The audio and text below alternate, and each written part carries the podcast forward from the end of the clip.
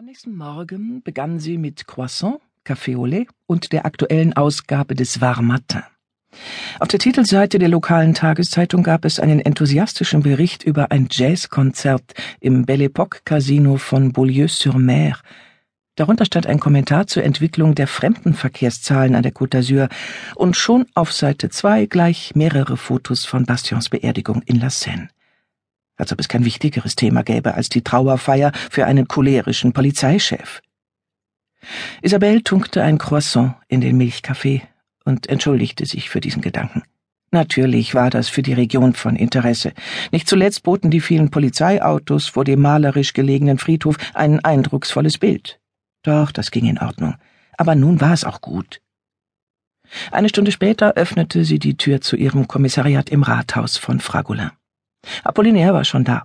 Er befand sich in einer lebensbedrohlichen Situation. Auf einem Drehstuhl, stehend, mit einem Fuß auf der Lehne, versuchte er ein Bild mit dem Konterfei von Charles de Gaulle aufzuhängen. Das Ganze machte einen ausgesprochen instabilen Eindruck. Es war den hohen Räumen im alten Hotel de Ville geschuldet, dass ihr Assistent überhaupt eine Aufstiegshilfe benötigte, denn er war ebenso klapperdürr wie himmellang. Der General hatte Staub angesetzt gab Apollinaire eine kurzatmige Erklärung. Jetzt glänzt er wieder, aber er will nicht mehr an seinen angestammten Platz zurück. Isabelle eilte zum Drehstuhl, der schon bedrohlich hin und her schlingerte, und hielt ihn fest. Merci, Madame. Ja, jetzt schaffe ich es. Es war Apollinaires Idee gewesen, in ihrem Büro den ersten Staatspräsidenten der Fünften Republik aufzuhängen. Der sei wesentlich respekteinflößender als der aktuelle Präsident und habe eine längere Halbwertszeit. Isabelle hatte Apollinaires Socken in Augenhöhe und stellte beruhigt fest, dass ihr Assistent nur bei der Trauerfeier eine Ausnahme gemacht hatte. Heute trug er wieder verschiedenfarbige Modelle, links rot-weiß gestreift und rechts marineblau. Für seine Verhältnisse fast schon konservativ. Attention, äh, ich, ich, ich komme. Er stützte sich auf ihre Schulter und wagte den Absprung. Sie hätten sich den Hals brechen können. Gibt es im Haus keine Leiter? Es ging auch so, dank Ihrer Hilfe. Ich bin ein, ein, ein großer Freund der konstruktiven Zweckentfremdung. Er betrachtete den General, nahm Haltung an und salutierte. Übrigens hat er eine Form der, der Gelbsucht, stellte er mit Bedauern fest. Isabelle runzelte die Stirn. De Gaulle, er ist 1970 gestorben. Soviel ich weiß, an den Folgen eines Aortarisses. Bien sûr, genauer gesagt am 9. November in Colombese des Églises, wo er auch begraben ist. Aber Sie erwähnten doch gerade seine Gelbsucht. Apollinaire schüttelte den Kopf und deutete über die Schulter. Aber, aber, aber, aber ich sprach natürlich nicht von ihm, sondern von unserem Kaktus. Aber warum schauen Sie dann das Bild vom General an, wenn Sie vom Kaktus auf dem Fensterbrett sprechen? Madame, verzeihen Sie, ich gebe zu, das war verwirrend. Meine Gedanken sind meinem Blick vorausgeeilt. Und warum Gelbsucht? Unser Kaktus ist doch kein Mensch. Außerdem macht er einen gesunden Eindruck. Oh ja, dafür, dass er von seinen früheren Besitzern sträflich missachtet wurde, hat er sich glänzend gehalten. Jede andere Pflanze wäre jämmerlich eingegangen. Unser Pilosocerius Chrysostele hat einen bemerkenswerten Überlebenswillen. Isabel ging zum Fenster und nahm den Kaktus genauer in Augenschein. Meinen Sie die gelben Stellen? Ganz genau. Erst dachte ich an eine Wurzelfäule und hatte den Schadpilz Phytophthora in Verdacht. Isabelle, die es gewohnt war, dass Apollinaire auf den unglaublichsten Gebieten Bescheid wusste, je abwegiger, desto genauer, war jetzt doch verblüfft. Ich wusste gar nicht, dass Sie sich so gut mit Kakteen auskennen. Äh, nicht wirklich, Madame, aber es gebietet der Respekt gegenüber unserem einzigen Bürogenossen, sich mit ihm eingehend zu beschäftigen. Und jetzt weiß ich, dass er wohl nur unter Eisenmangel leidet und unter einem zu hohen pH-Wert. Ich denke, wir sollten ihn umtopfen. Isabelle lachte. Ja, dann tun Sie das. Ich bewillige hiermit den Kauf eines neuen Topfes. Und Blumenerde. Selbstverständlich, die Investition kann ich verantworten. Merci. Ich hoffe, Sie hatten eine gute Rückfahrt. Gestern. Aber ja, kein Problem. Und Sie? Ich, ich habe noch mit einigen ehemaligen Kollegen ein Glas getrunken und über frühere Zeiten geredet, aber dann hatte ich auch genug. Qu'il repose en paix. Möge er in Frieden ruhen. So soll es sein. Sie deutete auf eine abgegriffene Akte, die auf ihrem Schreibtisch lag. Wir sollten uns zur Abwechslung mal wieder einen Fall vornehmen. Einen aus der Kiste mit den verstaubten, unaufgeklärten Fällen? Eine wunderbare Idee. Haben Sie einen Vorschlag? Ich habe nochmal über den Überfall auf das Juweliergeschäft in Cannes nachgedacht, bei dem nicht nur die Frau des Inhabers erschossen wurde, sondern auch eine prominente Kundin aus dem Filmgeschäft.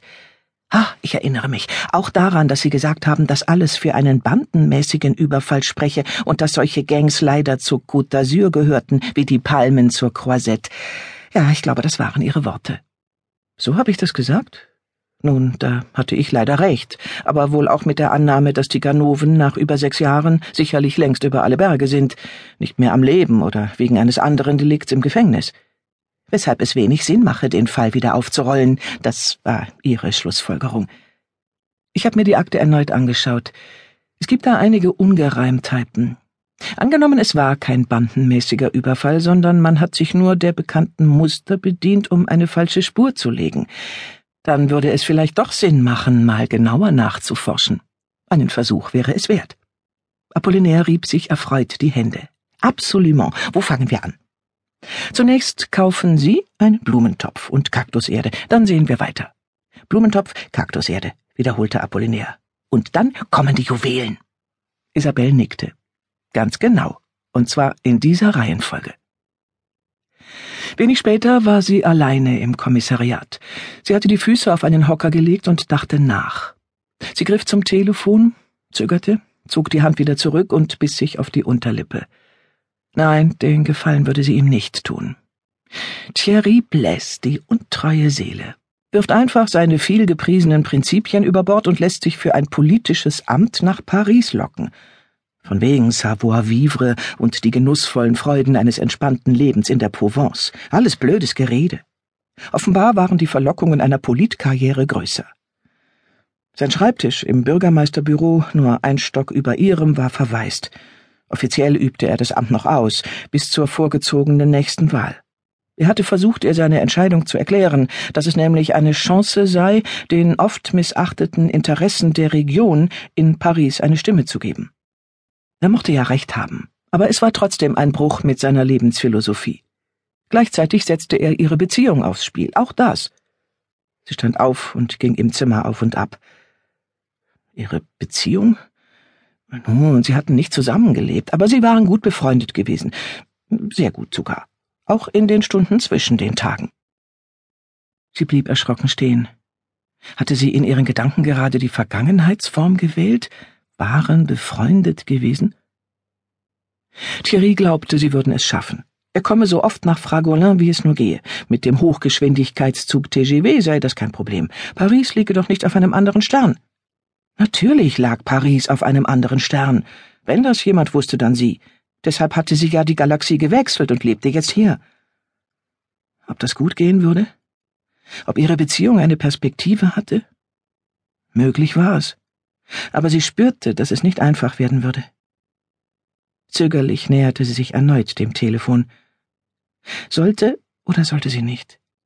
Oder lag es nicht vielmehr an ihm, zum Hörer zu greifen? Sie zuckte zusammen, als just in diesem Augenblick das Telefon klingelte. Gedankenübertragung? Gab es das? In fester Erwartung, dass Thierry am Apparat war, hob sie ab. Hallo, Cherie! wurde sie von einer sonoren Stimme begrüßt. Nein, das war nicht Thierry, aber das Gespräch kam aus Paris, das schon, und zwar aus dem Innenministerium. Maurice Ballancourt war nicht nur ihr oberster Chef, sondern der einzige, der sich die Freiheit nahm, sie Cherie zu nennen. Er durfte das. Ballancourt durfte fast alles. Er schwebte gewissermaßen über den Dingen. Hallo, Maurice, antwortete sie. Schön, dich zu hören. Das Pläsier ist ganz auf meiner Seite. Wie geht es meiner kleinen Isabelle? Sie lächelte. Meiner kleinen Isabelle. Ballancourt durfte auch das. Er war schon im Seniorenalter. Tu vas bien, mir geht's gut. Die Sonne scheint, es riecht nach Lavendel. Nach Lavendel, in deinem Büro, du willst mich wohl veralbern. Nur weil du weißt, dass vor meinem Fenster die Autos im Stau stehen und die Luft verpesten. Aber ich liebe das. Das ist Paris. Hier pulst das Leben. Das hält mich jung. Und passenderweise musste er gerade jetzt heftig husten. Isabelle verkniff sich einen Kommentar. Balancourt war ein großer Zigarrenraucher, da kam es auf die Abgase auch nicht mehr an. Schließlich fuhr er fort. Wie war es auf der Trauerfeier in La Seine?